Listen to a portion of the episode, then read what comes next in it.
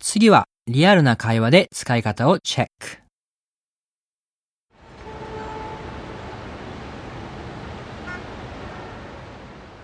Morning, Nairi. Oh, good morning. How was your night? Yeah, well, it was good. Like, it started off really well. We went for dinner with, well, I went for dinner with my husband, and um, we went out for dinner. It was a lovely meal. Um, we went to Shibuya. And uh, then, at the end of the meal, my husband forgot his wallet. Oh, wow. Yeah, it, we had a huge argument. It was horrible. Oh, I'm sorry. Yeah.